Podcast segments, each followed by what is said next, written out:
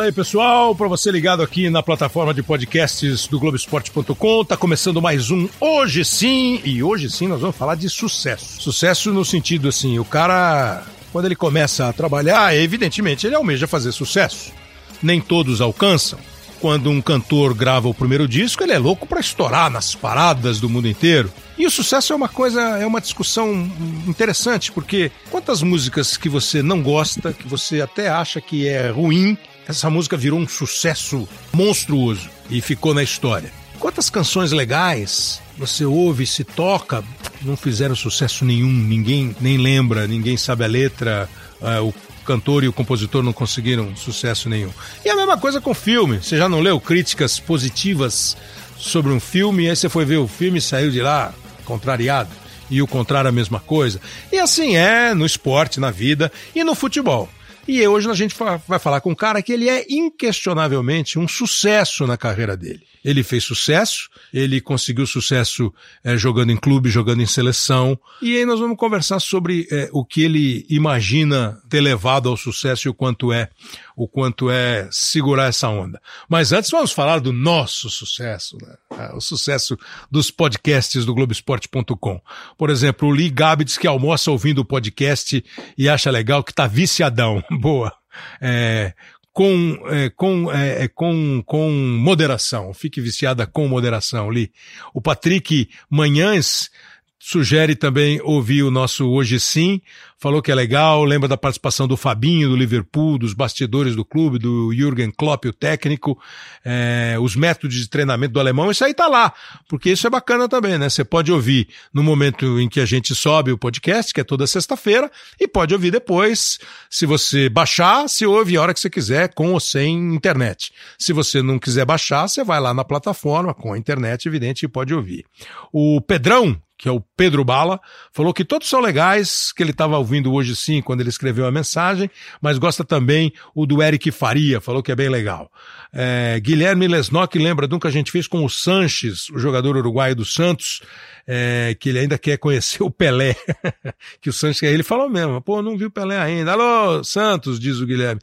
Pô, leva o Pelé lá no CT um dia, ia repercutir bem, Pelé, Sampaoli, Sanches, Delis Gonzalez.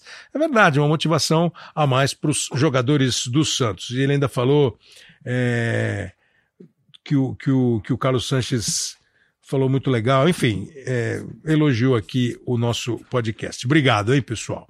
Continuem ouvindo. As plataformas que você tem para ouvir são, além do globesport.com.br podcast, o Apple Podcasts, o Google Podcasts, o Pocket Casts e também no Spotify. O homem de sucesso tem 34 gols na carreira, em 444 jogos. Você já está fazendo a conta falando que é pouquinho, né? Mas ele não era atacante. Ele não era atacante. Foi campeão pelo Cruzeiro, pelo Atlético, pelo São Paulo, pelo Villarreal, pelo Barcelona, pelo Chelsea, pelo Fluminense. Pô, é título pra caramba, hein? Acho que você fez sucesso. Bastante. Juliano Belete. E aí, Belete? Tudo tá bem, Clever? Satisfação imensa estar aqui. Mó obrigado, hein? Uma coisa que me, que me lembraram outro dia, né? Agora é. que eu virei um pouco palestrante, na hora que eu estava começando a fazer uma introdução para as pessoas que estavam ali para assistir a palestra, o cara do som falou uhum. assim: Ô Belete, só para te lembrar que você ganhou títulos em todos os clubes que você jogou. Eu não tinha. Você nunca tinha se ligado, é? Não para falar desse jeito. Claro. E até no Vila Real. Vila Real é um time que normalmente é, não ganha é. títulos. A gente ganhou uma, um torneio europeu lá que nos deu acesso à Liga Europa. Mas foi uma carreira longa, vai. São pois é, sete é, times. 444 jogos, né? Jogo pra caramba. Quanto tempo, Belete, de bola? Profissional? Desde de 94, quando eu estreiei no profissional do Cruzeiro, até meu último jogo pelo Fluminense em 2010. 2010. 94 a 2010, quer dizer, deu 94 2004, 16 é. anos de profissional. Fora o tempo de moleque, de juvenil. E tá. esse, já que está falando muito de sucesso, Kleber, é, é, um dos problemas da atual geração, de querer atingir o sucesso muito rápido. Isso é interessante. Hoje está tudo muito rápido, vai. Claro. Se você quer ver um podcast que passou. Você vê. Na hora, quer ver é. um filme, pedir um transporte, um táxi, o, o que for, comida, ver série. Uma coisa que não chega rápido não tem jeito é, é, ter uma carreira de sucesso. Isso demora. Aí você fala especificamente do futebol, porque você falou que você está fazendo palestra. É assim, você começou em 94, parou em 2010, aí o Belete foi companheiro nosso aqui quatro anos, quatro anos. de 12 a 16. Isso. É, você continua sendo embaixador do Barcelona? Ainda. Embaixador do Barcelona. O Belete é, tentou um trabalho, começou a fazer um trabalho no Curitiba, né? Diretor institucional. Diretor institucional do Curitiba. É, hoje você tem ligação Clube Sol Barcelona. Só Barcelona. Só Barcelona. Então, tá fazendo essas palestras, que são, evidentemente, fruto do seu trabalho, do seu sucesso. Né? O que, que eles esperam quando eles te convidam para uma palestra? Eles devem fazer um briefing ali, Belete, a gente quer de você isso, isso, isso. Qual é, mais ou menos? Kleber, duas coisas eu percebi nos últimos anos viajando ao redor do mundo pelo Barcelona, são duas coisas que conectam no mundo inteiro, sem barreira nenhuma. Hum. Música e futebol. É. Porque o Barça está nos quatro cantos do mundo. Claro. Mais do que ter torcedor, o Barça tem fãs. Então, é, eu, eu, através do futebol, da minha vivência e experiência, eu tento contar a história da minha carreira. Uhum. Como um goleiro de futsal até os 15 anos de idade de Cascavel, no Paraná. Até os 15 você foi goleiro de futsal. Goleiro de futsal. Conseguiu marcar o gol da final da Champions em 2006 pelo Barcelona. Sem ser o melhor jogador do time. Sem ser o protagonista do time sem ter nascido com talento. Essa que é a onda. Então eu tenho algum, utilizei alguns recursos no futebol que as pessoas podem usar hoje em dia. Em qualquer atividade. Muitos deles, muitos dos CEOs que me chamam para palestrar para os seus colaboradores, falam muito de trabalho em equipe. São pessoas que não conseguem, às vezes, ter o protagonismo que o Ronaldinho tinha no Barcelona no meu, meu tempo, mas que eu sabia que eu tinha que trabalhar bem para ajudar o Ronaldinho a jogar bem. Porque os dividendos serão de todos. A Na divisão hora... vai ser de todo para todo mundo uma boa, né? Na hora que beijar a taça, vai todo mundo beijar todo a taça. Todo mundo vai o Ronaldinho beijar vai e eu também. Claro. Então eu tento fazer importante o trabalho daqueles caras que não estão muito em evidência. E os caras assimilam bem, Belete? O pessoal para quem você faz as Os palestras? Os feedbacks são bons. São bons. Eu já tenho quase que superado duas palestras por semana. Pô. A maioria delas a nível corporativo para empresas. Estou muito feliz e muito surpreso também. E começou isso quando eu contei uma a história da minha carreira para uma pessoa que vende cursos de finanças. Sim. E ele entendeu que essa minha história de carreira poderia inspirar as pessoas que normalmente não têm uma autoconfiança boa no trabalho ou numa carreira que planeja. Tudo isso buscando o sucesso deu certo, viu? Estou muito feliz com o resultado e estou continuando. O, o Belletti, é, com toda a carreira que ele tem, é, a gente falou de títulos em todos os clubes que ele passou e esquecemos de lembrar. É, você lembrou aí que o Belletti estava no grupo de 2002 entre os 23 jogadores campeões do mundo com a seleção brasileira. O último título conquistado pela seleção brasileira em 2002 na Copa do Japão e da Coreia e jogou, participou. Todo mundo jogou naquele time, né? Todo mundo, Todo só, mundo, os, só o, o Rogério, o Rogério Senna, né? E os, os goleiros. os goleiros. Eu joguei a semifinal contra a Turquia. Então, entrou no jogo contra a Turquia. Olha, semifinal de Copa do Mundo e foi campeão do mundo. É, mas o Belete, mesmo assim, é, o Belete, o Miller, o Caio, eu vou lembrar de mais alguns daqui a pouco, são ex-jogadores de sucesso que iam bater bola peladinha com a gente. Né? A gente tem a pelada semanal ele, e ele gostava de brincar no gol. Eu não sabia que você tinha sido goleiro. Você me falou que fez curso de goleiro. Depois, já. Quando eu virei comentarista. Já fez curso, pra, curso assim, treinamento específico para goleiro. É, para entender melhor. Pega direitinho. Acho que ele é melhor no gol do que na linha, mas eu sei. E eu tive uma oportunidade, hein, Kleber? Quando o Rogério Ceni foi expulso um dia de um jogo contra o Santos, no É. Morumbi, eu acabei indo pro gol. Foi. Faltavam aproximadamente 10 minutos para acabar o jogo. Aí eu falei assim: pronto, agora o mundo vai saber quem eu sou. E pegou, não? Não veio nenhuma bola no gol. o mundo vai ficar sem saber. Saiu bravo. Mas assim, então você, a tua ideia, teu começo de vida no futebol era para ser goleiro. Porque meu pai foi goleiro. Meu pai foi Ah. jogador de futebol profissional no interior de São Paulo, interior do Paraná. O futebol o levou até Cascavel, onde conheceu minha mãe. Você é do Paraná. Cascavel. Você é de Cascavel. Meu pai teve três filhos homens e uma menina, a caçula, e botou os três filhos na escolinha de futsal da cidade. Tá. Como o pai era goleiro, ele colocou os três filhos como goleiro. E nós queríamos ser goleiro. Ser goleiro. Fui campeão brasileiro em 87. Como goleiro de futsal. Para não dizer que não foi qualquer torneio, quartas de final contra o Vasco, semifinal contra Palmeiras e final contra Corinthians. Tricampeão paranaense, 85, 86, 87, e sendo o melhor goleiro três Tudo no gol. Tudo como goleiro de futsal. Já era tempo que o goleiro podia sair da linha? Não, Ainda não. O goleiro não podia sair da área, né? Só ficava dentro da área ainda. Então, se eu fosse pensar em ser jogador, a ideia seria Ser goleiro. ser goleiro. Então, e aí como é que você vai parar em Minas Gerais, em Belo Horizonte, no Cruzeiro, que é onde você aparece? Foi. Porque essa escolinha fazia excursões pelo Brasil, numa delas fomos enfrentar o Vasco da Gama em São Januário. E eu tenho um irmão três anos mais velho. Na atuação do meu irmão, goleiro de futsal também da escolinha, o Vasco gostou do meu irmão, contratou o meu irmão para jogar futebol de campo no Vasco. No gol. Com 14 anos, meu irmão tinha. O meu irmão, com 17 anos, vai pro Cruzeiro. Uhum. Vai jogar no Cruzeiro no Sub-18.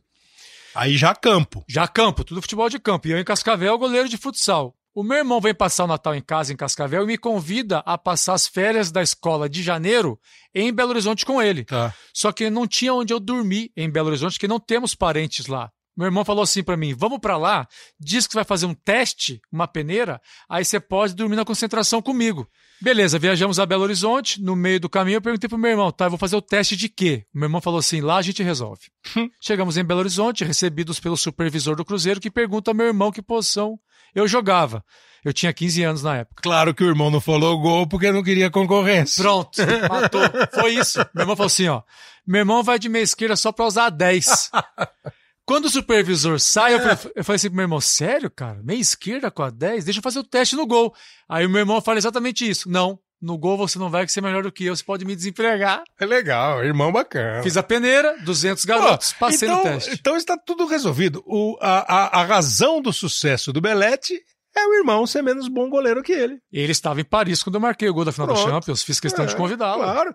Então, mas aí você fez o teste. Pois, assim, mas de- você já nunca tinha brincado na linha? Já, claro que já. Brincado sim. Brincado, Já. pelada, brincadeira, treino tal. E passou. Passei no teste, o técnico do Juvenil do Cruzeiro era o Eduardo Amorim. Eduardo Amorim. Corinthians, que Cruzeiro. foi, que foi um grande ponta-direita, ponta Isso. esquerda do, do futebol do Corinthians, do Cruzeiro. Passei no teste, mas no primeiro ano, meu irmão, assim que eu passo no teste, meu irmão se machuca. O, é, o joelho tem que abandonar a carreira, eu fico sozinho em Belo Horizonte com 15 anos, de meia esquerda com a 10, entre aspas. No meu primeiro ano, quando começa o nível competitivo do Cruzeiro, Campeonato Mineiro, Torneio Nacional, aí que vem a diferença de um moleque que era goleiro de futsal. Profissional aí já, você tá falando. 15 anos. Mas, ah, não, ainda no juvenil. Eu digo Tá. que é, sub, sub 15. Mas já viu que a parada era mais complicada. Aí eu sou titular, vou pra reserva, passo a nem ser convocado. Volto pra casa no fim do ano, passando Natal, e falo pro meu pai: pai, não quero voltar. Sou ruim. Não é pra mim. Meu pai falou assim: filho, calma. É, Esse tipo de decisão é. Fica aqui em casa, passa o Natal aqui, vê se é isso mesmo que você quer, amadurece a decisão. Eu vendo que o meu pai tinha dificuldade, meu pai vendia carro. Depois que ele abandonou a carreira de jogador. Tinha dificuldade para sustentar os quatro filhos juntos, já que o meu irmão mais velho voltou. Falei assim: não, vou voltar pro Cruzeiro, vai uma baita chance. 16 anos, 1993, aí que muda a minha carreira, porque eu sei que eu não sou bom, que eu não nasci com talento, eu busco um outro recurso para tentar fazer sucesso, que é correr mais que todo mundo. Pois é, você falou isso um monte de vezes pra mim. É, o Belete, é, eu, eu nunca falei isso pra você. O Belete é aquele cara que você olha pro Belete, e já falei isso com outras pessoas. Eu falei, eu nunca sei qual é a do Belete. Eu nunca sei se ele tá brincando, se ele tá falando sério, Coisa de paranaense. se ele tá bravo, se ele tá tirando sarro, se ele tá bronqueadíssimo com você, se ele vai te falar oi, se ele não vai. O Belete é o sujeito, os caras falam assim, é, ele é meio assim mesmo, tal, ele é bem na dele e tal. Eu falei, pô, mas. Aí ele falava assim. E aí, Belete, campeão? Ele falou assim: é, o único cara que não joga nada. Não era exatamente isso que você falava, mas era alguma coisa nessa linha, assim. Um cara que não joga Eu nada. só corria. E foi, é, um cara que não joga nada, que corria muito e fui campeão da Champions e campeão do mundo e campeão de tudo. Eu falava assim, não, ele tá tirando sarro, né? Ele tá fazendo tipo falso humilde. Ele tá fazendo tipo falso humilde pra ninguém ficar. Você acha isso mesmo? Que Tenho você, certeza. que, que tecnicamente você era um jogador Ah, que no, tecnicamente no sentido completo, habilidade, porque Pois a é. técnica, essa é uma parada boa que o Tostão fala muito isso. A gente fala assim, tecnicamente, e costumamos misturar técnica com habilidade. Habilidade é o cara que sabe dominar a bola, dar drible, fazer embaixada, passar a bola entre as canetas do cara. Técnica é uma soma de coisas que você tem que fazer para jogar futebol. Você tem que controle dos fundamentos do futebol. né? São você tem oito. que marcar, você tem que correr, você tem que chutar, você tem que Se posicionar bem. se posicionar bem, você tem que ter uma visão tática do jogo. Mas você falou de habilidade e drible. Desde quando isso seja produtivo pro seu time. Se não, vira foca. Que era onde eu tinha o meu forte. Então Aí você é tá. sacou, então você sacou assim que você não era bom de bola, mas que é outra coisa, né, Belete? Pô, fulano é bom de bola, hein? Olha como ele é bom de bola. Isso eu já pois vi, é. assim, de brincadeira nossa, de fazer campeonato e ter jogo de futebol de campo, e aí a, a turma da televisão vai jogar bola e assim, pô, fulano é muito é, bom de bola, hein? É bom de bola, é bom de bola. Fulano, você é bom de bola, você vai ser o meia-direita do time. O fulano é bom de bola e não é bom de futebol. Não produz. Como assim? Ele não sabe onde ele tá, ele não sabe a hora de passar, a hora de Isso. driblar, a hora de chutar, e normalmente se olha para ele no campo, ele está ocupando uma faixa pequena do campo que é improdutiva e que ele não consegue jogar é futebol do jeito que ele joga a bola. Rola muito isso. É normal. Eu posso te dizer que nessa peneira que eu fiz do Cruzeiro, tinha muito cara mais habilidoso que eu. Com certeza absoluta. Caras que nasceram com talento que não passaram no teste. Uhum. Porque o cara pensava em querer driblar todo mundo, pensava em só fazer gol. Quando eu fiz a peneira, eu pensei só em não errar passe, me posicionar bem. Então, quando eu volto com 16 anos em 93, eu coloco isso na minha cabeça, mas entendendo que eu não tinha noção do sacrifício que o esporte exigia.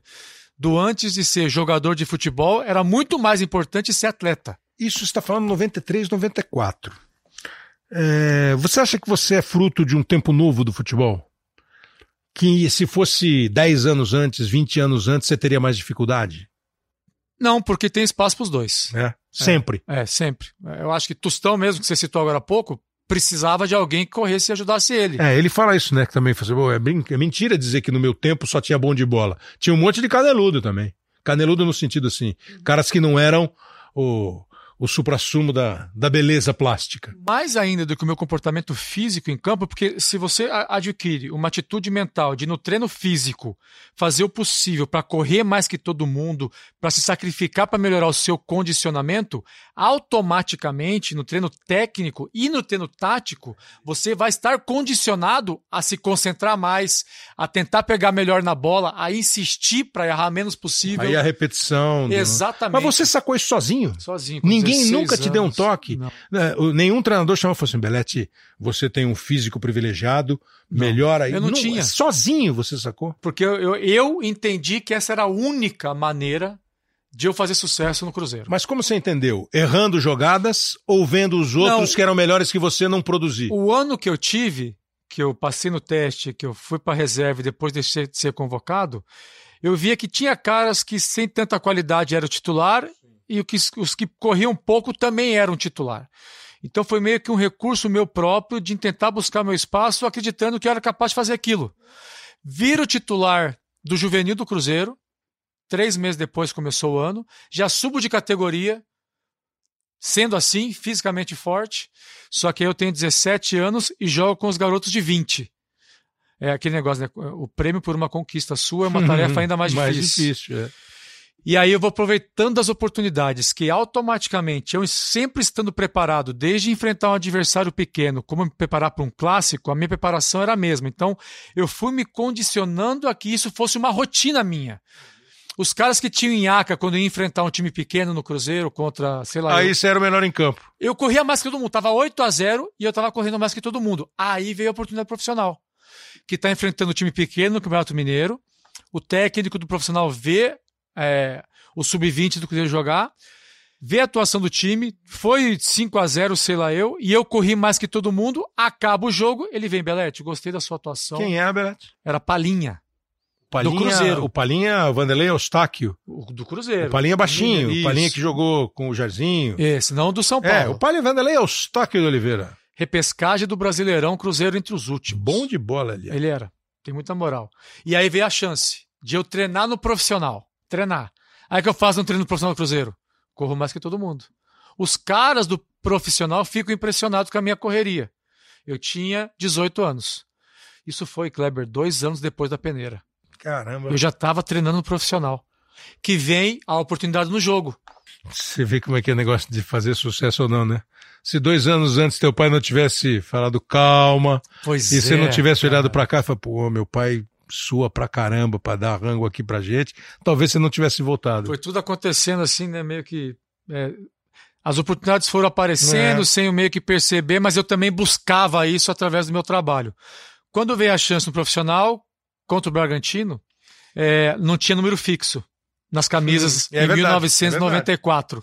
E naquele jogo, contra o Bragantino, ele escalou três volantes: Toninho Cerezo, Douglas e eu. Eu, um Douglas pouco... Olorinho. Ele fez bastante sucesso na seleção olímpica daquela sim, geração. Sim. É... Cerezo era cinco. Cerezo 5, Douglas pelo lado direito e me botou de volante pelo lado esquerdo. Quando eu fui ver a escalação. E número jogo, era, Belete? Belete com a 10. Minha estreia no profissional do Cruzeiro foi de meia esquerda com a 10, igual eu fiz a brincadeira no teste. Que foi do Palinha, que foi Pelo do Dirceu Lopes, que foi do, do Jairzinho, que foi do Não, cada nome impressionante. Dali, boas atuações, assino meu primeiro contrato profissional Pô, do Cruzeiro. Você ficou quanto tempo lá? Esse foi 94. Aí fico 95 inteiro. Você veio pro São Paulo de lá? 96. Do São Paulo. Isso. Então a tua ordem é o quê? É Cruzeiro, Cruzeiro São, São Paulo... Paulo... Emprestado ao Atlético Mineiro em 99. É, eu lembro do Atlético, é. Que foi final de campeonato. E perdemos a final pro é. Corinthians. Volto pro São Paulo. Aí é onde eu viro lateral direito. Então, esse é o que eu vou falar daqui a em pouco. 2000. Aí é Vila Real. Aí eu sou Penta, Vila Real.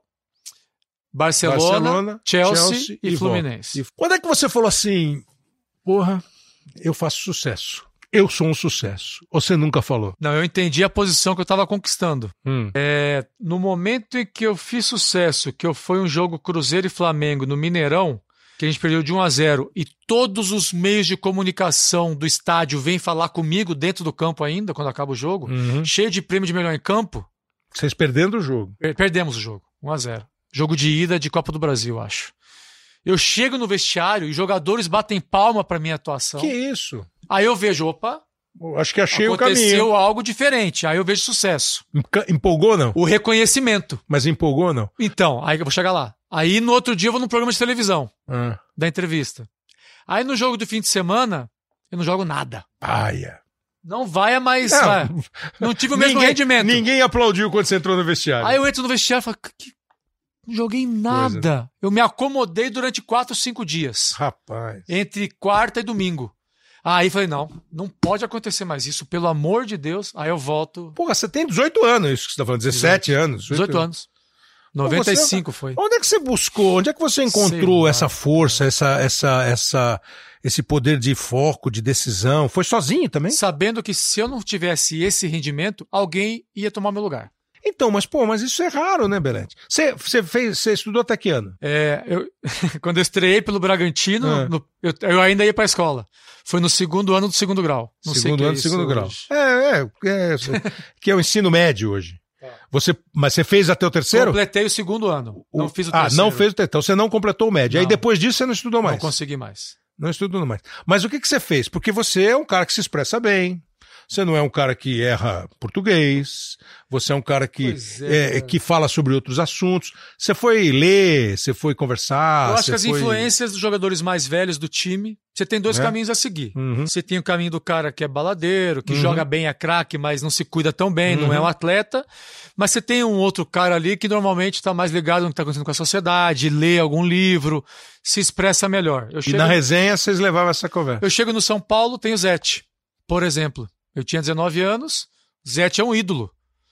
E tinha outros jogadores que tinham tanta idade quanto o Zete, mas não tinha essa cabeça A que maturidade. o Zete tinha. Ajudou bastante. É, meus pais sempre pegando no meu pé, uhum. meu irmão mais velho sempre colado. Enfim, é, teve uma viagem de avião, por exemplo, numa, num jogo pelo São Paulo, que eu estava com um livro do Sidney Sheldon, uhum.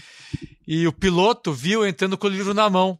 Eu falei assim, rapaz, é a primeira vez na vida que eu vejo um jogador de futebol com um livro do Sidney Sheldon. Por que, que você comprou? Eu não soube responder. Falei assim, não sei, cara. Eu vi que é bom, me fiquei curioso com a história. Que era Conte-me seus sonhos, né? A pessoa que tem, são pessoas que têm mais de é, uma personalidade. Como que elas lidam com isso. Aí eu comecei, gostei da leitura de uma história de ficção. E me interessei por ler. Você continua lendo? John Grisham, não como antes. Mas você lê Hoje de... eu procuro mais ler a título de curiosidade sobre as coisas que eu venho fazendo. Ah. Antes de vir ao programa, eu tive uma reunião com uma empresa. Uhum. Eu fiquei três dias lendo sobre a empresa.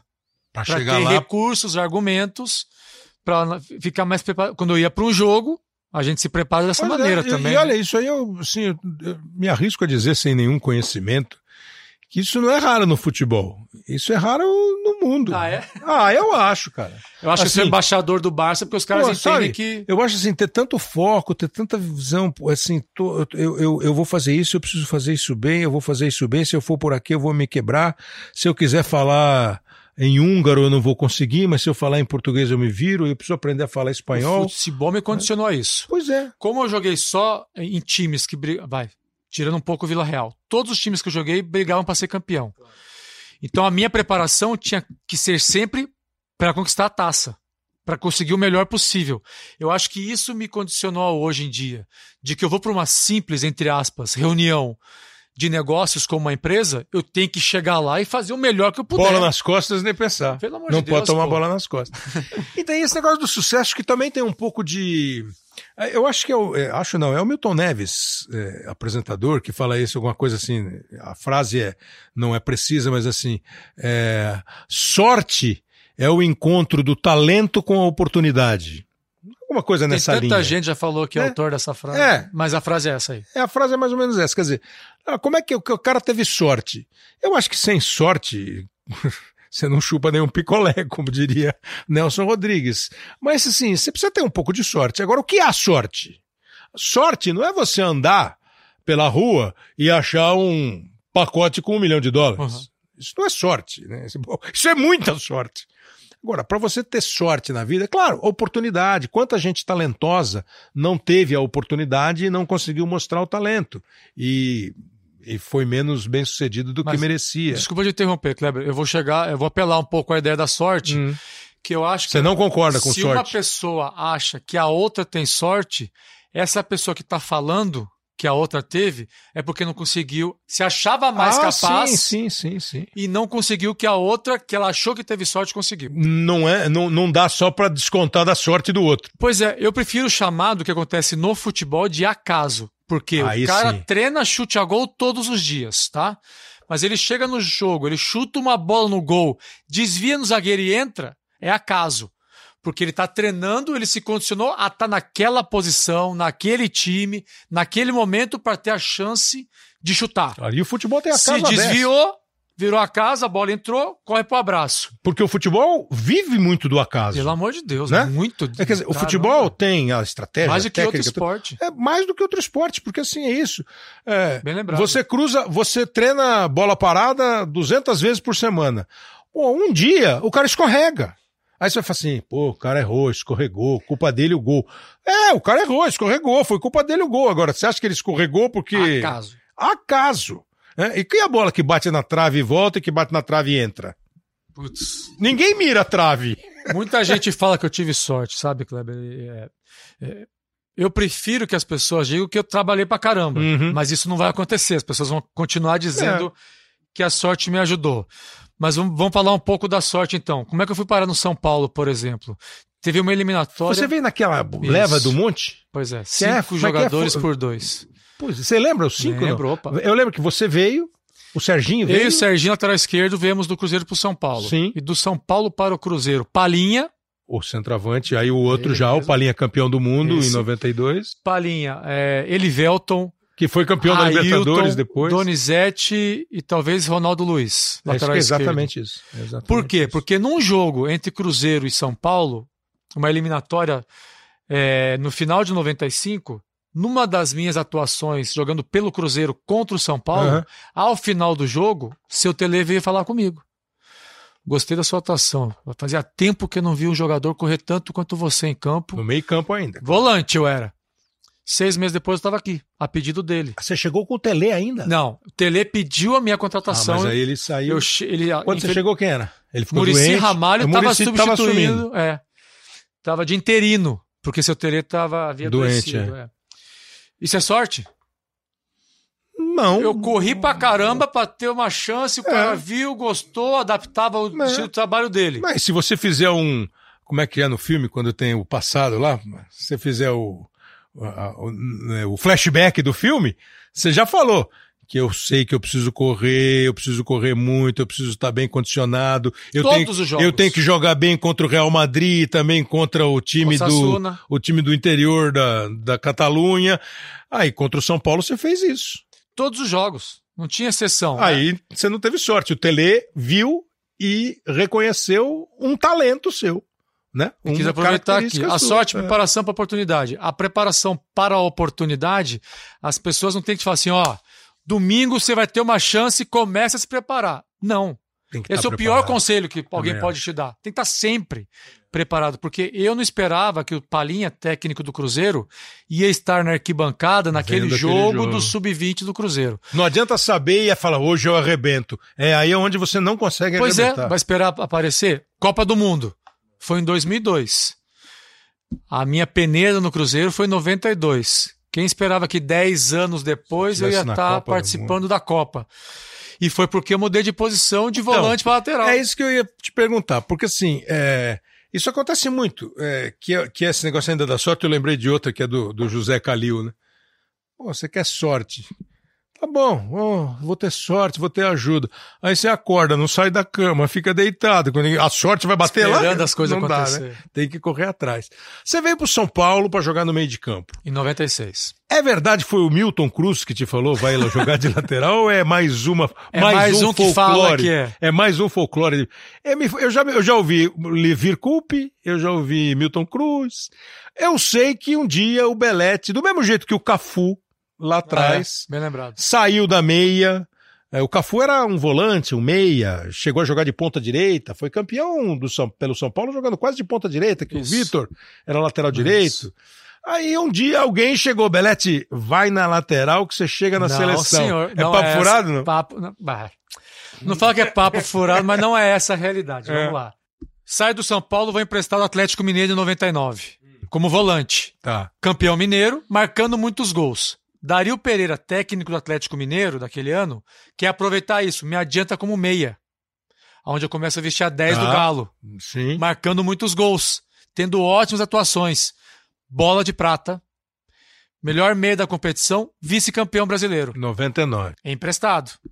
Volto para o São Paulo. São Paulo técnico, Levir Coupe. Beleza, isso em 2000. Eu tinha 25 anos. Cara, em sã consciência, eu, como melhor meia do Brasil, segundo todo uhum. mundo nas votações, chego no São Paulo, titular, tudo tranquilo. No sábado, véspera de um jogo, estreia do Rio São Paulo contra o Flamengo no Maracanã, o Levir Coupe dá uma entrevista coletiva.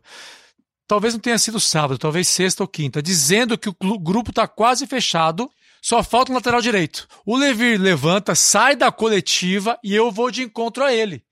E fala assim: Levir, se você quiser, no jogo contra o Flamengo no Maraca, eu te ajudo e vou de lateral. Você que tomou a iniciativa. Essa é a história.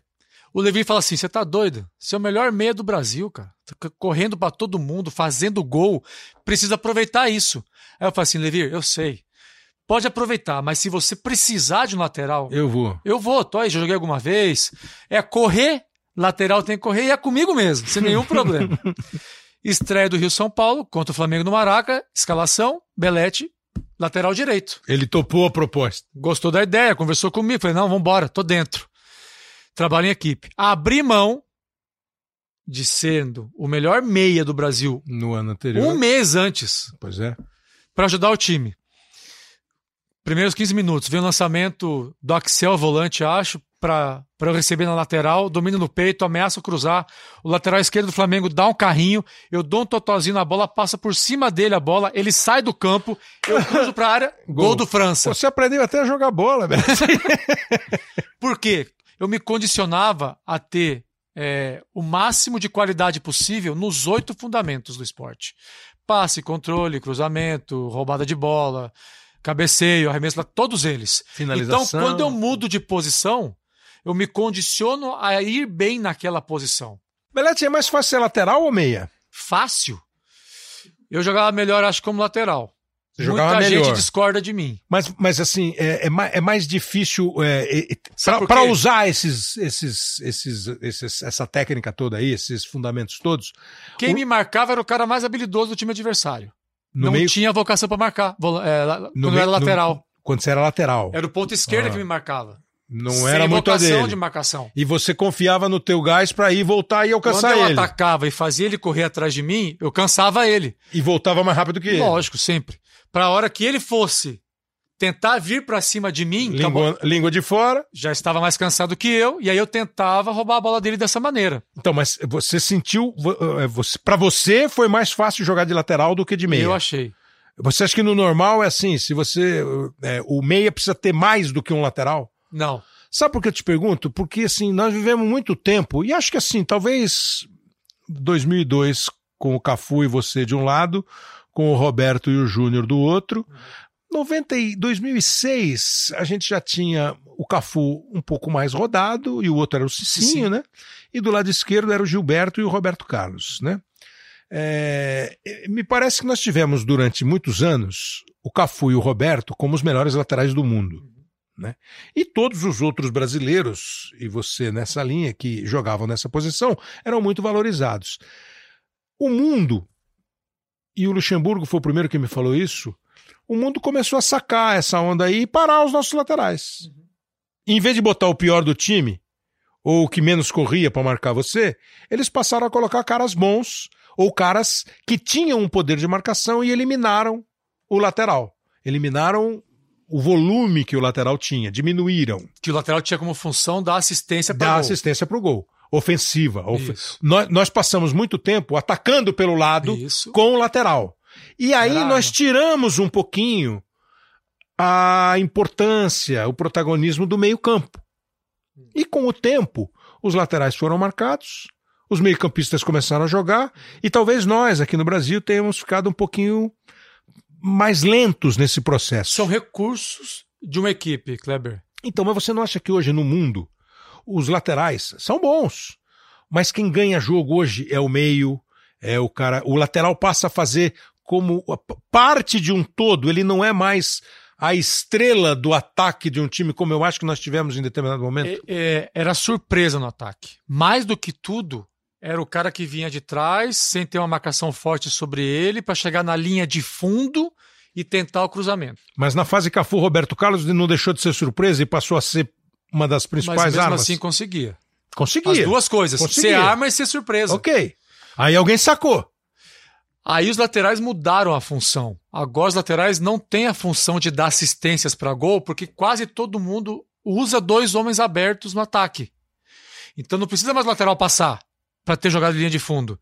Esses homens, antigos pontas, Sim. hoje extremos, Sim. fazem essa função. E o lateral vai pelo meio. Muito mais. Mudou a função. Eu sempre pensava em jogar muito próximo da minha linha lateral. Hoje você jogaria Abrir mais o máximo meio. possível. É, eu, eu, sempre entendi que o lateral tinha que se comportar dessa maneira.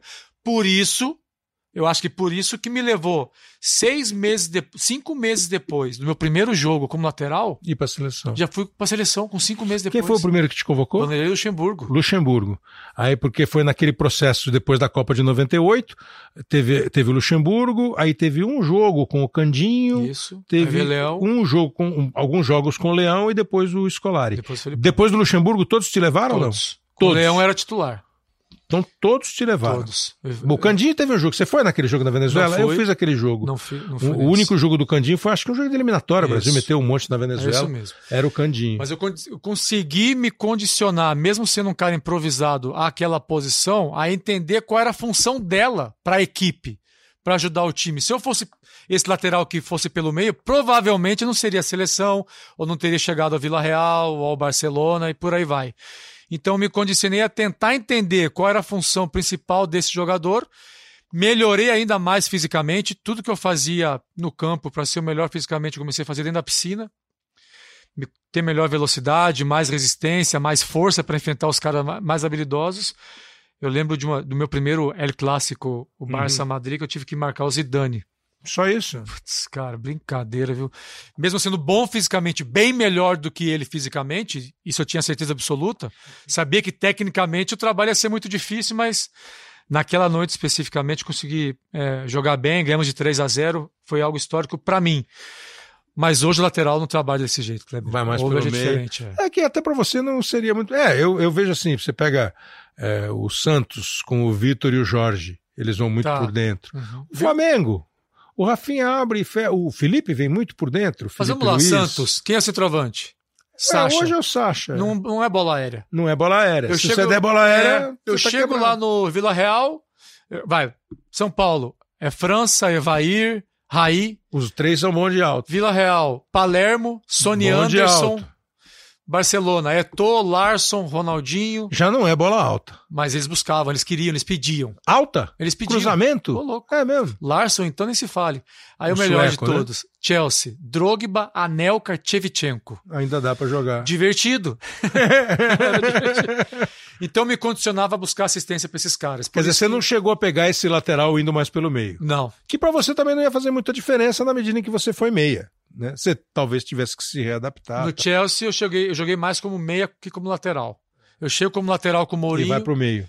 E aí os técnicos entendem que o meu comportamento tático já é melhor com aquela idade. Tá. Então eu sou primeiro volante, sou meia direita, com Ancelotti principalmente, extremo direito muitas vezes, porque eles entendiam que taticamente eu ajudava demais o time, até mais fisicamente. Quem que pegava de lateral? Lá no No Chelsea? tinha o Paulo Ferreira, português. Português? Tinha o Bozingua também, português. Eles faziam mais a lateral e você É. fazia meia ou ponta direita, vai. Todo mundo gostou muito do meu rendimento como primeiro volante lá já. Você falou do sucesso, é, a primeira sensação de, oh, eu faço sucesso, oh, eu sou o Roberto Carlos, cantor do futebol. O cantor, né? É, lá no Cruzeiro, no jogo que você foi aplaudido 18 e tal. A Copa do Mundo é o, o extremo sucesso, é assim, pô, tô na seleção, porque pelo caminho você começou a perceber que fico aqui na lateral mesmo, que aqui eu vou. E foi. Uhum. E foi pra Copa. Opa. E foi convocado. E foi jogar. E jogou a semifinal. E foi campeão do mundo. E tava lá no beijo da taça. Campeão do mundo. Somos 94 brasileiros que foram Pô, campeões do campeão mundo pela do seleção mundo. brasileira. Pô, aí não é. Não é que assim. É O que, que o difícil, cara fez? Nada. O cara é campeão do mundo. Tanto é que até hoje, quando alguém expõe publicamente, como expuseram lá no nosso estúdio na Copa da Rússia, a, Ah, tá. a FIFA levou a Copa, né? A taça. Aham. Pô, ninguém pode tocar na taça. Só pode tocar na taça quem foi campeão do mundo. Postei isso no meu Instagram. Pô, não tem essa de assim, a taça tá ali, eu vou lá, fiz o programa, a taça de. a ta- O Júnior não pode tocar na taça. Pô, nós estamos nós dois. Isso é fogo, cara. Pô, não é, cara? Você não pode chegar lá e falar, pô, deixa eu ver isso aqui e fazer o gesto do Carlos Alberto. Só pode tocar na taça o cara que jogou a Copa do Mundo e ganhou, Ganhou. a Copa do Mundo. Acho que tem outros, o treinador, campeão do mundo, enfim. Não pode. E você pode. Você pode tocar na taça. Não esperava essa. Mas a carreira. seleção brasileira, o título mundial de 2002, esse é o auge do sucesso, esse é o primeiro lugar na parada? Até então, sim.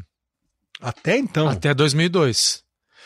É, ganhar a Copa do Mundo é, é o que todo jogador sempre busca. Pelo, a gente sabe como é difícil, já desde então o Brasil não ganhou mais nenhuma.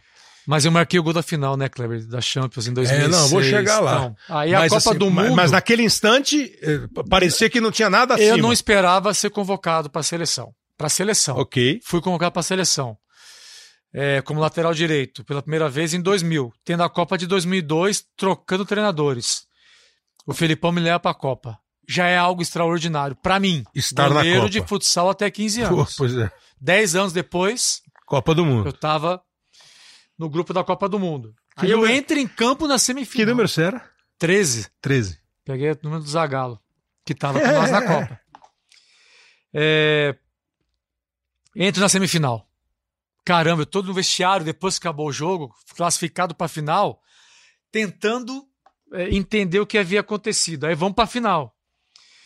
Mas, cara, a gente foi uma Copa praticamente perfeita dentro Foi. do campo, sete É. vitórias, não tinha vaidade, muito Aparentemente um ambiente muito bom, né? Eu que era o melhor fisicamente, brigava com Denilson, Rivaldo, Cafu, Roberto Carlos, caras consagrados que treinavam mais para ser campeão do mundo não perder mais essa chance.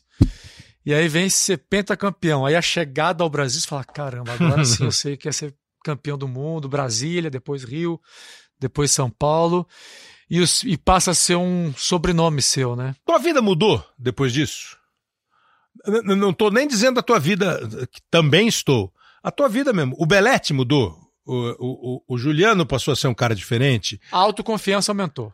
Dimin- mas nunca diminuiu essa tua cabeça? Não. Nunca. Sabe por quê, Kleber? Vamos lá, eu sou pentacampeão do mundo, jogador de São Paulo. O que, que você pensa? Vai vir um time europeu me contratar agora, tranquilo, só esperar. Veio o Vila Real da Espanha. Que Você na se época decepcionou? ninguém conseguia. Não, eu falei assim, Mas qual é o time que é o Vila Real? Eu perguntei pro Denilson, Rivaldo. Vila Real que jogou o Riquelme, né? Isso, na época não. Vila Real, na época, era um time que tava vindo da segunda divisão, lutava pra não cair. Só que perguntando pros caras, eu falei Hum. assim: meu, é, é um time que luta pra não cair, mas é uma estrutura muito boa. Aí eu pensei comigo mesmo, comigo mesmo, cara, tá me abrindo as portas pra Europa. Mesmo sendo campeão do mundo com a seleção brasileira e jogador do. São Paulo, cara, por que não? Mas não teve nenhuma outra proposta assim na época que foi mais Que sedutora. eu me lembre, não. Não. Não, não. De algum time mais famoso, Não. nada. Então você não teve dúvida. Arrumou a mala e Falei, cara, vou aproveitar, vai. Acreditar que lá posso fazer um bom trabalho, ajudar o clube a sair dessa situação sim. e as coisas acontecerem. Quanto tempo? Duas temporadas. Duas temporadas. Aí já Barcelona. Aí o Barça, o vice-presidente do Barça veio em Vila Real me contratar. Você vê como é o sucesso do cara. Ele começou com a musiquinha boa lá, tal. Agora no Barcelona ele já tá gravando Yesterday, né? Pois é. É, já tá, pô, fala, "Ô, olha lá, o seu Belé. A- E a- qual é o prêmio por jogar no Barcelona? Qual é o prêmio por jogar Tem que no jogar ainda Barcelona? melhor. Ter que correr ainda mais. Que o nível de exigência é incomparável. Alguém fala o que espera de você quando te contrata? Claro. O Quem, técnico, por exemplo? O técnico. Quem era o técnico do Barcelona Frank? Rijkaard. Era o Raik. Primeiro treinamento do Barça, Ah. correndo em volta do campo, ele veio correr Ah. comigo. Aham, Ele falou assim: ó, você é campeão do mundo, tá? E você, eu sei que você é um lateral direito brasileiro. Aham. Eu quero você aqui como lateral direito brasileiro. Quero você ofensivo. Vai ser 4-3-3. E vou botar pra jogar com você o Ludovic Julie, o francês, que veio do Mônaco. Julie. Para que vocês dois façam uma fumaça imensa pelo lado direito, juntos. A hora que você for, ele volta a marcar pra você. Ele me falou isso no primeiro treino. Correndo em volta do campo. Não precisa falar duas vezes, eu falei pra ele. É, mesmo. e você foi titular o tempo todo no Barcelona? Não, primeira temporada principalmente, Aham. muito titular. Ah, é, porque no jogo da final você entrou, né? Entrei no segundo tempo. Na segunda temporada, é, como todo mundo me conhecia, passou a me conhecer como jogador, o mundo inteiro, Ficou mais difícil. botavam alguns esquemas para minha subida explorar principalmente o contra-ataque pelo meu lado. E o, o Raikar não pedia para mim subir, me- subir menos. Tá. Ele falava assim: é, vou escalar outro hoje para que a gente ataque mais pelo lado esquerdo e o lado direito esteja mais protegido. Esteja mais protegido. Mas eu ainda jogava mais do que não jogava. Você sempre entendeu, é, nós já estamos falando do Belete, senhor sucesso. Faz parte de uma elite. Ah, joga bem, joga mal, não é importante. Agora não é mais importante isso, né? Já estava jogando com os melhores jogadores do mundo. Não é importante. E contra eles. Exatamente. Já não é importante se o Belete joga pra caramba, se o Belete joga mais ou menos, se o Belete não joga nada. Porque É. isso vai ser muito Para de mim é opinião. importante o que eu produzia pro meu o que time. você produzia pro seu time e o que o seu time queria de você, como o Exato. Raika Boa. falou na correria, Isso. lá na corridinha, e você estava fazendo, né? Então, está tudo certo. É, você já é um sucesso, mas o cara chegava para você e falava assim: hoje você vai ficar fora, porque eu preciso atacar mais pelo outro lado, guardar mais aqui, que os caras têm o ponta esquerda ali que vai me. Isso para você nunca. Você nunca emburrou. Teve uns momentos que você ficava querendo entender mais o porquê que naquele jogo você não ia jogar. O de ficar é, revoltado com a decisão do técnico não podia me atrapalhar nos treinamentos e rendimentos. Isso eu tinha muito fiel comigo mesmo. Por mais que eu estivesse pé da vida com a Uhum, decisão, uhum. eu não podia chegar no treino e entrar na iaca. Porque ele ia me botar de volta. Em algum momento. E se tivesse na Inhaca, Vou ele ia falar assim: pô, esse cara aqui. Se eu jogar mal, vai embora do Barça. Simples assim. Então me condicionava a isso. Fiquei bravo algumas vezes, todos ficavam. É, um jogo importante que eu me lembro, deixa eu ver. Oitavas de final da Champions, por exemplo, contra o Chelsea. Eu acabei ficando de fora. Baita jogo, cara. Jogo grande, imenso. Fiquei um pouco pé da vida, mas não me atrapalhava no buscar melhorar o meu rendimento. Por quê? Quartas de final contra o Benfica, eu estava titular. Semifinal tivesse contra o Milan, titular. Para chegar até a final em Paris. Aí nessa final em Paris, foi o Barcelona e Arsenal, né? Você começou no banco de reservas. Você lembra a escalação do Barcelona inteira, não? Qual era? Vitor Valdez, Oleguer, lateral direito, que era um zagueiro improvisado. Rafa Marques, Puyol, Giovanni Bronkhorst. Rafa Marques, Van Bommel e Ed... oh, desculpa, Edmilson, Van, Van Bommel e Deco. Deco. Julie, Eto'o e, E Ronaldinho. Ronaldinho. De fora, que jogou semifinal, Ah, ou quartas de final, ou oitavas. Messi, eu, Iniesta e Larson alguma vez. gostei desse banco aí, Beleza. Dá pra pegar esse banco aí. O Messi voltando de lesão para final não recuperou Pô, dá tempo. pra pegar esse banco aí. E aí, a aí, toda do jogo. Aí o Belete entra. Belletti abre para Larsson, sale del área Larsson, buena asistencia para Belletti, dentro del área Belletti, gol, gol, gol, gol, gol, gol, gol, gol, gol, gol, gol, gol de Belletti,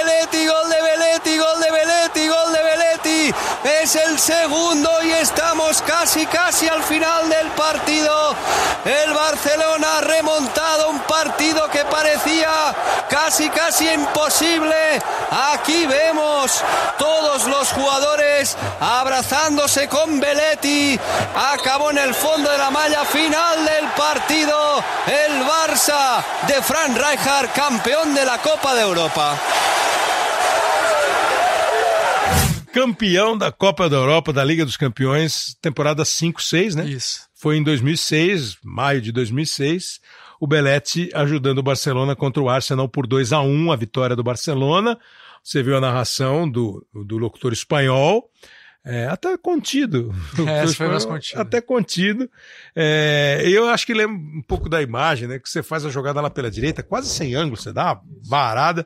E aí você cai, né? Acho que você se Não ajoelha. sei se lembrar gol aí. Ah, eu, eu acho que. Eu, eu não lembro bem, você deve lembrar, mas acho que você meio dá aquela escorregada de joelho, tipo. Não, não cheguei. Não chegou, tipo, Porque Raí, eu, eu chuto, caio e quando eu me levanto pra ser comemorado, O cara já eu me vem. ajoelho. Você se ajoelha. Com a mão no rosto. Isso, você se ajoelha. É, eu lembrava da, da, da, da, cena De não você acreditar. ajoelha. Então, mas ah, você pensa alguma coisa naquela hora? Porque normalmente quando o cara fala assim, aí você fez aquele gol, pensou o quê? Pô, cara, não pensei em nada.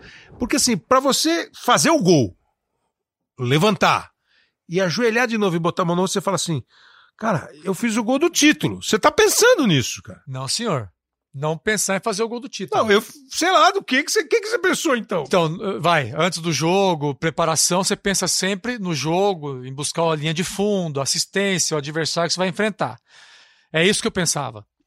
Estávamos perdendo o jogo de 1 a 0 quando eu entro, aos 30 minutos do segundo tempo. É, meus pais no estádio, meu irmão no estádio, minha esposa no estádio, meus filhos no estádio e eu no banco.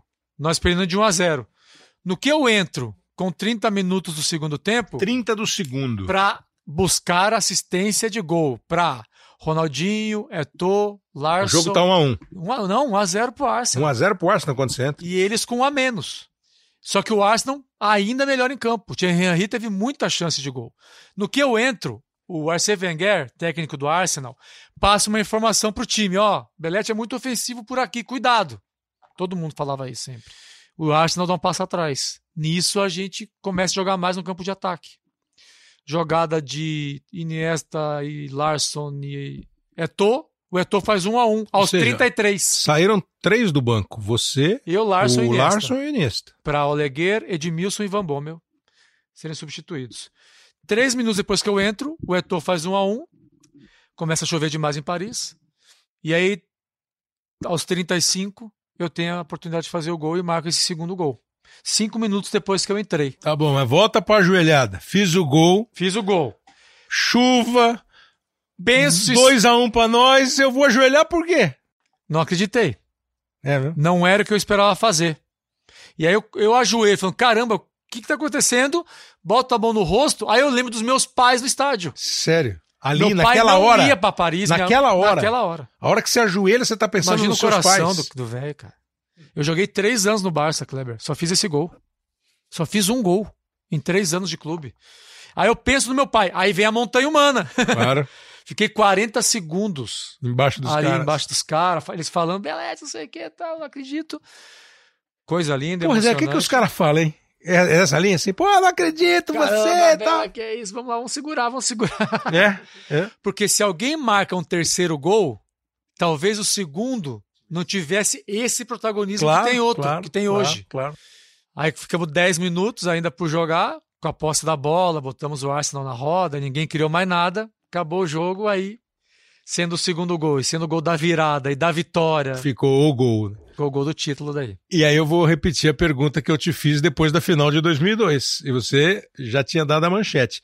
Então, esse é o momento eh, Belete Isso. Beatles. É. Belete Beatles. É, esse é o fabuloso.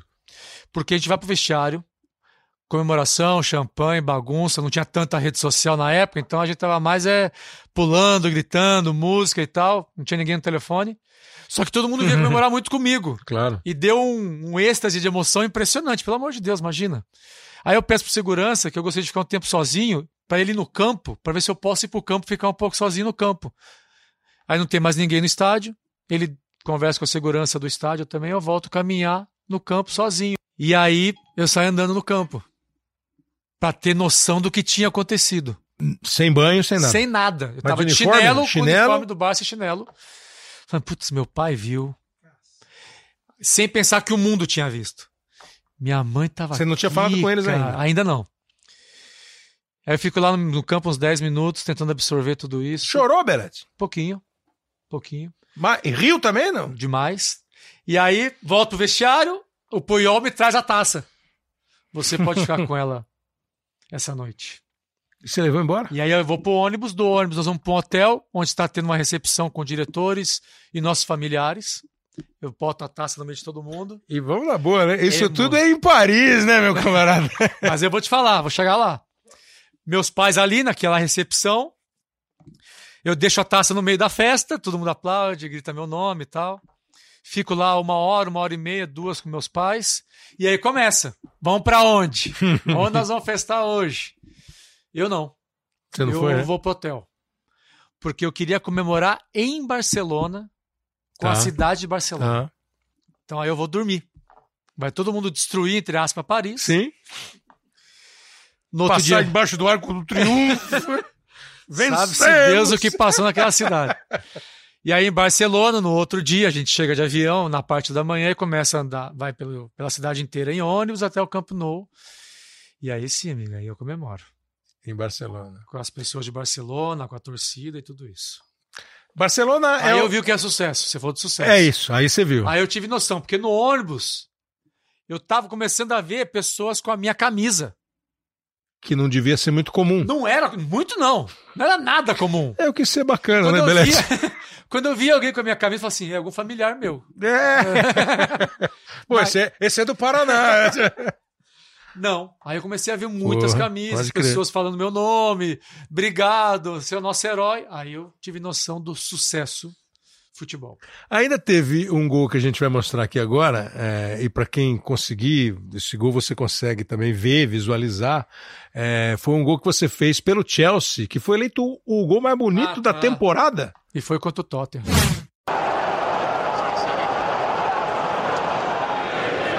This is Balletti. Might be worth a shot from here, you know. It was. Oh, yes, it was. A bullet from Balletti. Bom, para quem não conseguiu ver o gol, ele pegou a bola um pouquinho além, já estava jogando no meio de campo ali, pelo Não. jeito. Não? Estava de lateral? Foi lateral, foi Porque- rebote porque- e escanteio. É, porque ele pega a bola. Ah, então ele estava como homem já De para evitar o contra-ataque.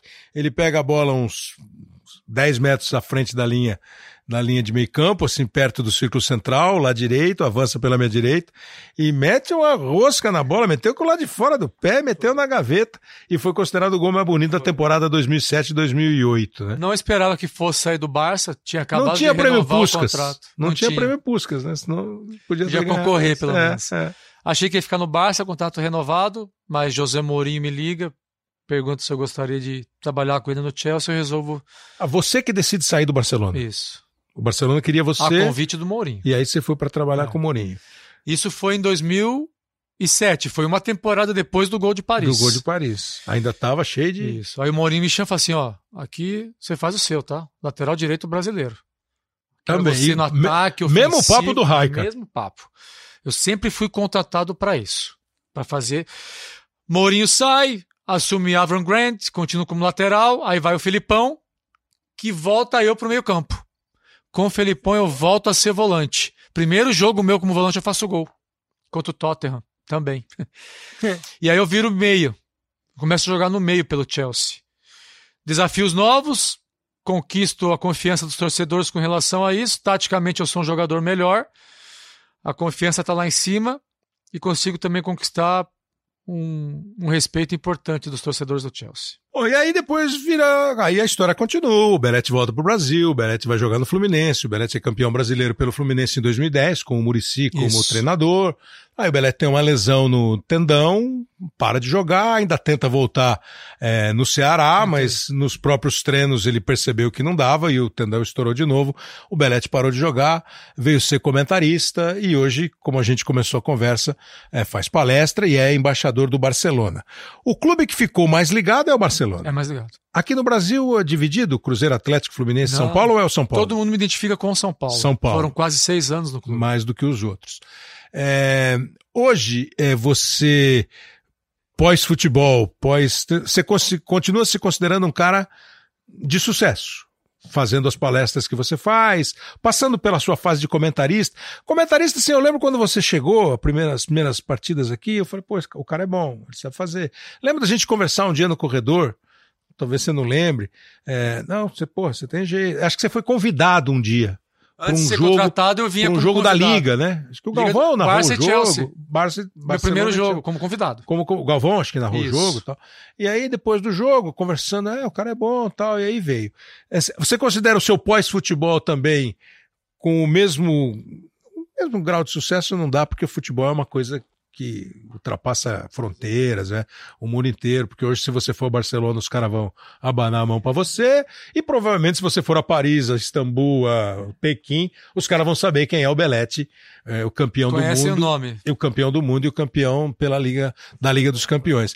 O pós também não te desagrada? Te agrada? Você é feliz com o teu pós? Eu fiz com a tua vida de empresário? Eu já fiz muita coisa, né, Fez, Kleber? Fiz, ixi, É. muita coisa mesmo. Sou empreendedor também hoje em dia. As palestras e ser embaixador do Barça é atualmente, mas já trabalhei, já tive revista, trabalhei na televisão, é. trabalhei no Coritiba, já fui presidente de time de futebol, já tive tinha academia. né? Eu vou tentando as coisas que o futebol, por mais que o futebol, ele.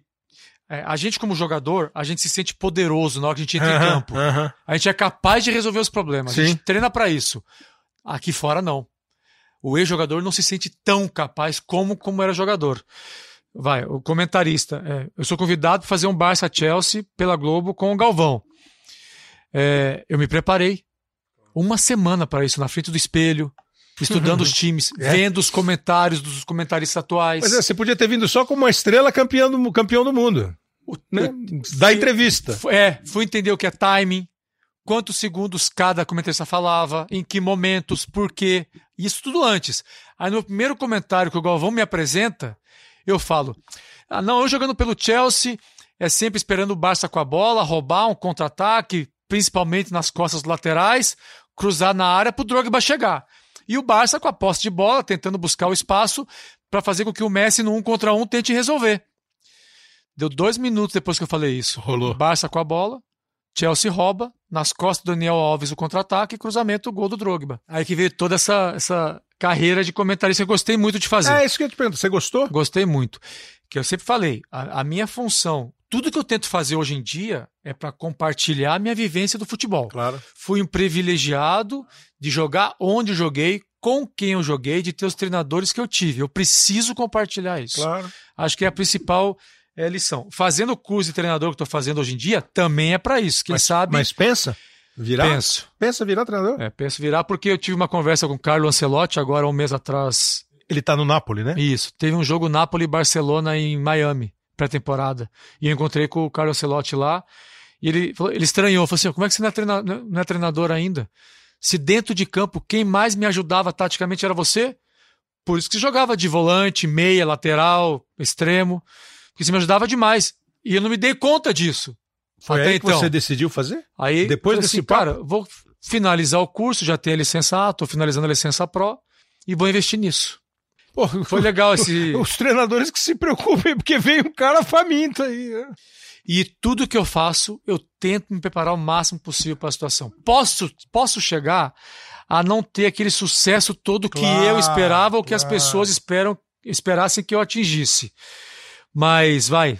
Não Da- será nunca por falta de vontade Isso e de não, preparo. cara. né? O que eu falo para os meus filhos terem na vida é competitividade com eles mesmos. Se eles forem fazer uma coisa, se preparar para tentar fazer o melhor possível, até uma prova de educação física, se for o caso. E as portas vão se abrindo sendo dessa maneira, sabe, Kleber? Eu tive duas reuniões essa semana para eu entrar em negócios que eu não esperava entrar e que não são minha especialidade. Mas os caras entendem que eu posso aportar coisas positivas para os negócios deles. E isso vai abrindo portas, sabe? É, eu acho que assim, essa é a grande lição que fica. Todo esse nosso papo aqui sobre a carreira, o Pois é. começo, acho que essa é a grande lição que fica. É, às vezes você pode não se considerar o mais talento, e não é papo de autoajuda, nem nada disso, nem filosofia barata. É o fato mesmo. Eu não sou o mais talentoso, mas se eu for esforçado, se eu me preparar para fazer, o que eu tenho de talento vai servir para trabalhar em alguma coisa. Eu posso não ser o, o camisa 10, mas eu vou ser o 2. Eu vou, né? Eu vou ser. o- Que eu vou dar assistência pro 10 fazer o gol. Pô, e o cara vai me abraçar. E eu vou estar no abraço e eu vou beijar a taça. Essa eu vou estar no time que beija a taça é monstro. É muito bom, é muito legal. É, Foram 22 títulos conquistados, Kleber. é, pô, é coisa É pra muita caramba. coisa, é coisa cara. pra. Futebol a gente mais perde do que ganha. Agora, assim, pra gente arredondar, por exemplo, o futebol brasileiro hoje, jogado aqui, é um sucesso ou é um fracasso? Hoje, sucesso. Sucesso. Hoje. As últimas Hoje rodadas. sim. Hoje sim. Hoje sim. Eu percebi que as últimas rodadas, que eu, já que eu tô com essa cabeça de ser técnico, Hum. já começo a ver os jogos dessa maneira. Hum? Eu acho que de um ano pra cá, muita coisa melhorou. Comparavelmente ao que se joga lá fora? Não. Ainda falta alguma coisa pra melhorar. Aí hoje não. Principalmente comportamento técnico. Ainda acho que o jogador larga muito a posição dele, desguarnecida. Eu acho que o lateral sai muito lateral, acho que o volante sai muito do meio do campo, acho que o centroavante sai muito da posição, sem entender o comportamento tático que aquilo pode. Se é treinado, planejado e tem um fundamento, beleza.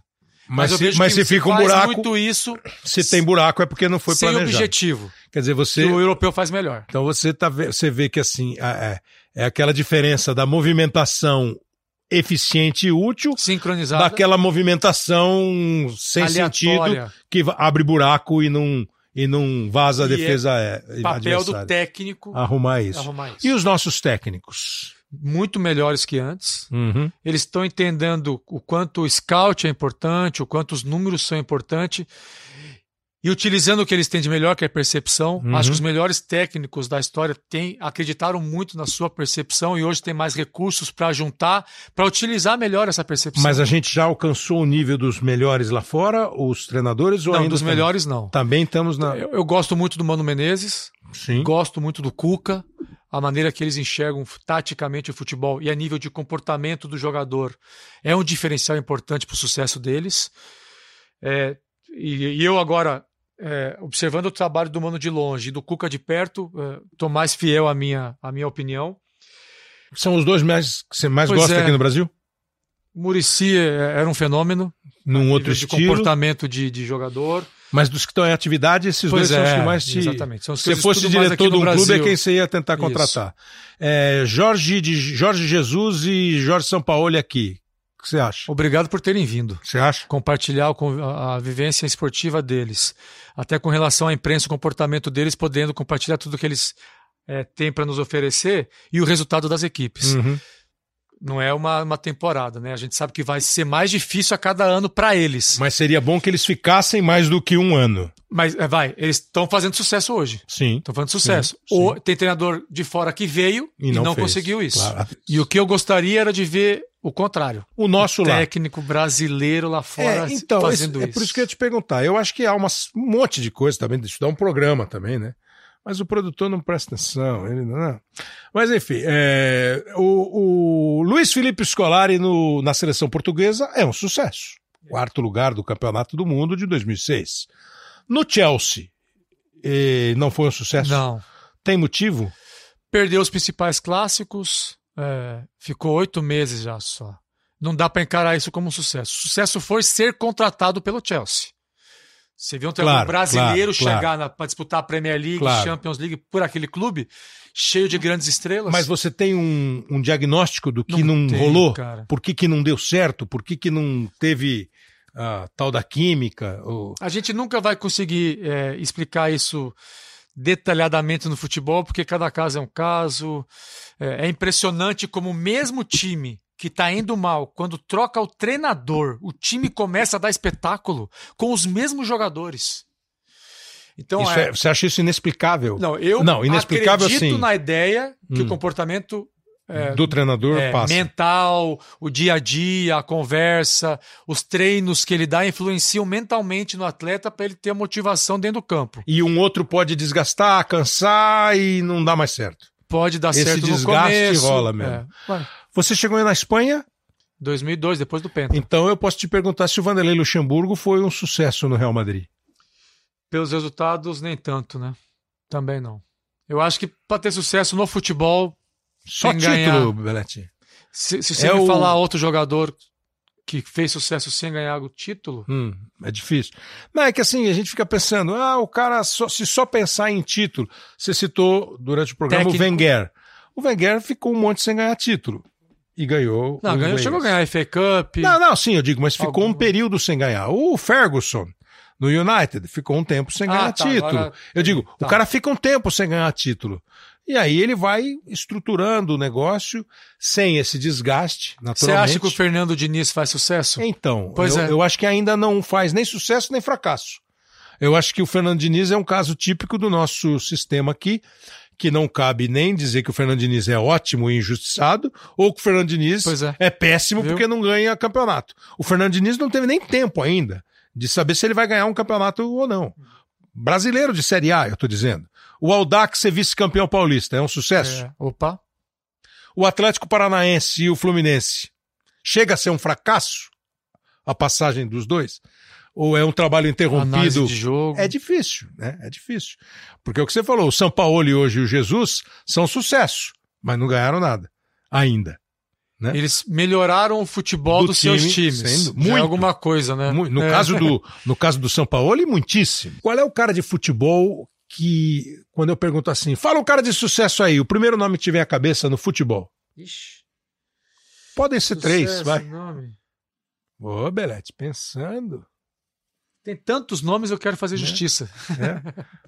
Mas então eu vou te perguntar, você fala se é Tafarel. sucesso ou fracasso, vai. Messi, Sucesso, sucesso. O Raikar, sucesso. Frank Rijkaard, é. Guardiola, sucesso. sucesso. Aí você falou do Tafarel. Esse é o primeiro cara que te veio na cabeça da tua geração de torcedor, Pois é? é, cara. Por ser goleiro e ter visto É, ele, conquistar tudo que conquistou, Copa É. do Mundo e clube. O Filipão, Sucesso. sucesso. Porque o conquist- conquistou muita coisa que ninguém esperava que ele fosse conquistar, principalmente. Você acha que ele tem um- uma similaridade, uma semelhança com a tua vida profissional, não? Nada, ele é melhor, pô. Não, eu digo, cada um na sua, assim, no- cada um no seu método. Quando você fala assim, conquistou coisas que muita gente não esperava que ele conquistasse, você acha que o estilo Não, dele... aqui ele conquistou algumas coisas que algumas pessoas não esperavam. Eu conquistei tudo que ninguém esperava que eu fosse conquistar. tudo. É sério, cara. Eu tenho consciência disso.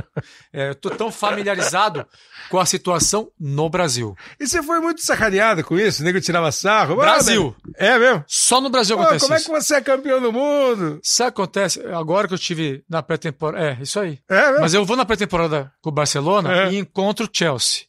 Que hoje o técnico é o Frank Lampard, Sim. que o Peter Cech tá lá, que o Ashley Cole tava lá. Jogaram todos com você. E quando os caras me vê, eles não me vê igual o brasileiro me vê. Eles me vê com respeito. É mesmo? Você acha que aqui os Caramba, caras ainda ganhou não tudo, tem... vem cá, pode passar. É mesmo, aqui o cara Traz fala- o que ele quiser aqui. Aqui você é sortudo, é? Aí que tá a diferença. É isso Quando mesmo. o Carlo Ancelotti fala, Vai ser treinador? taticamente, eu fui um dos caras que mais ajudou ele. Você nunca ouviu isso aqui? Nunca. Beretti, da tu- do teu período com, como comentarista e do que você ouviu e falou, a imprensa é um sucesso, um fracasso ou te perturba muito? Comentários sobre futebol. Hoje em dia? As duas coisas, É? são bem que Tem, tem... tem apresentador da Globo que falou que eu fui um jogador meia-boca. E eu acho ele um apresentador muito meia-boca também, por exemplo. E tá na Globo.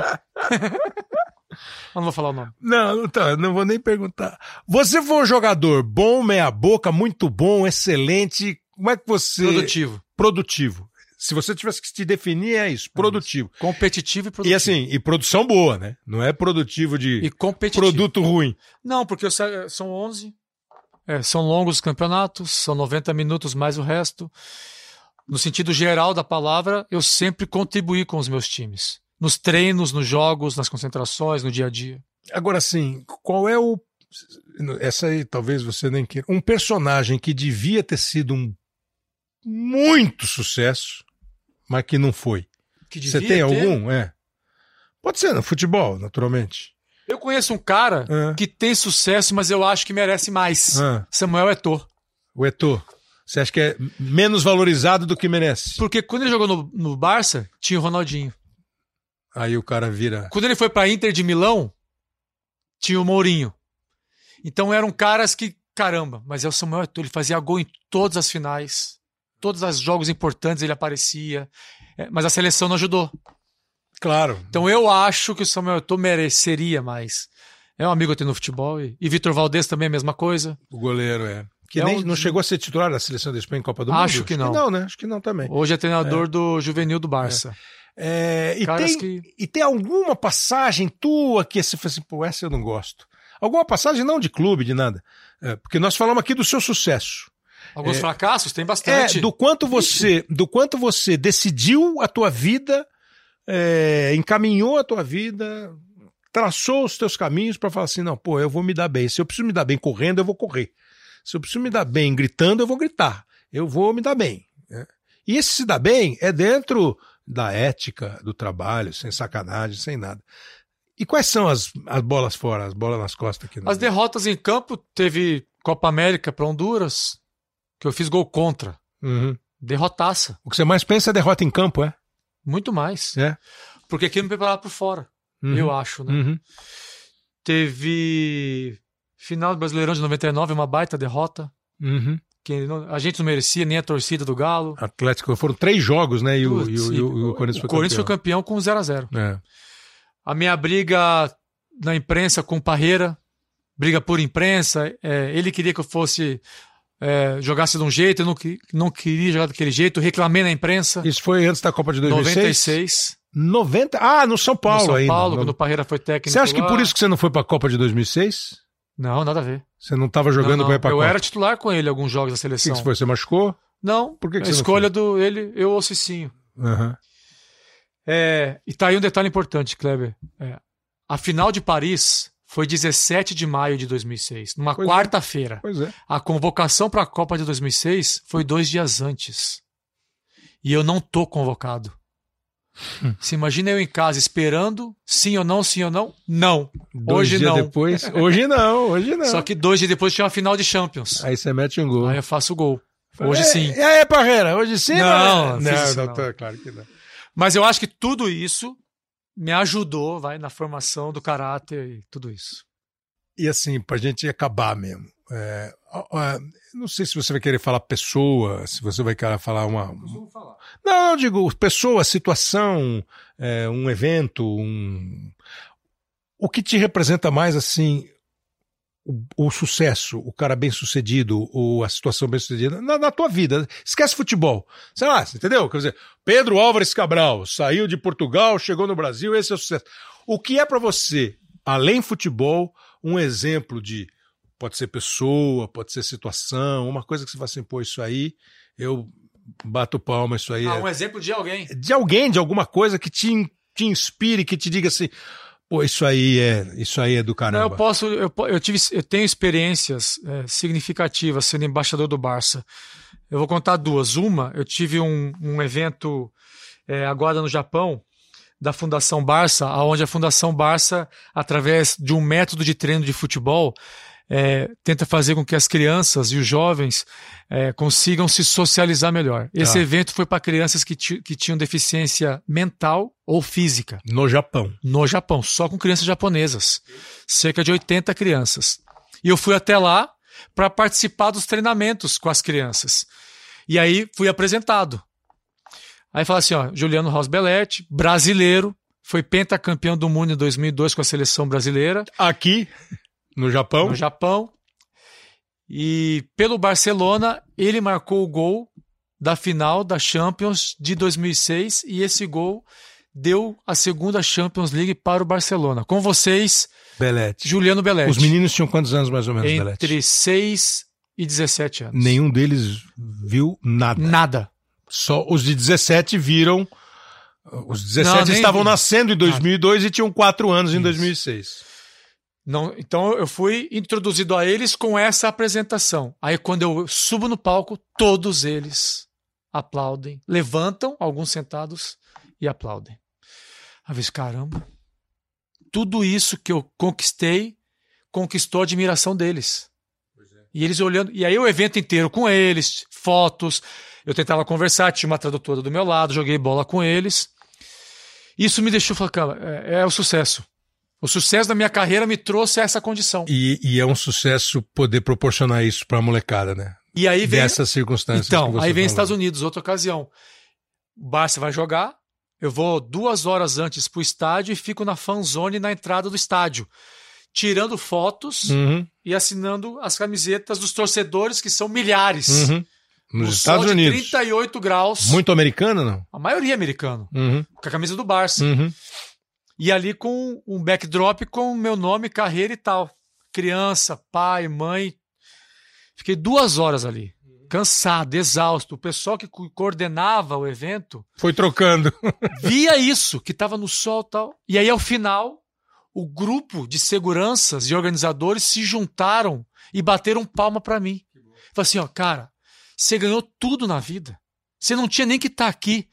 A gente está fazendo isso em agradecimento e reconhecimento por você estar aqui duas horas fazendo a alegria das pessoas. E isso, para mim, simboliza sucesso.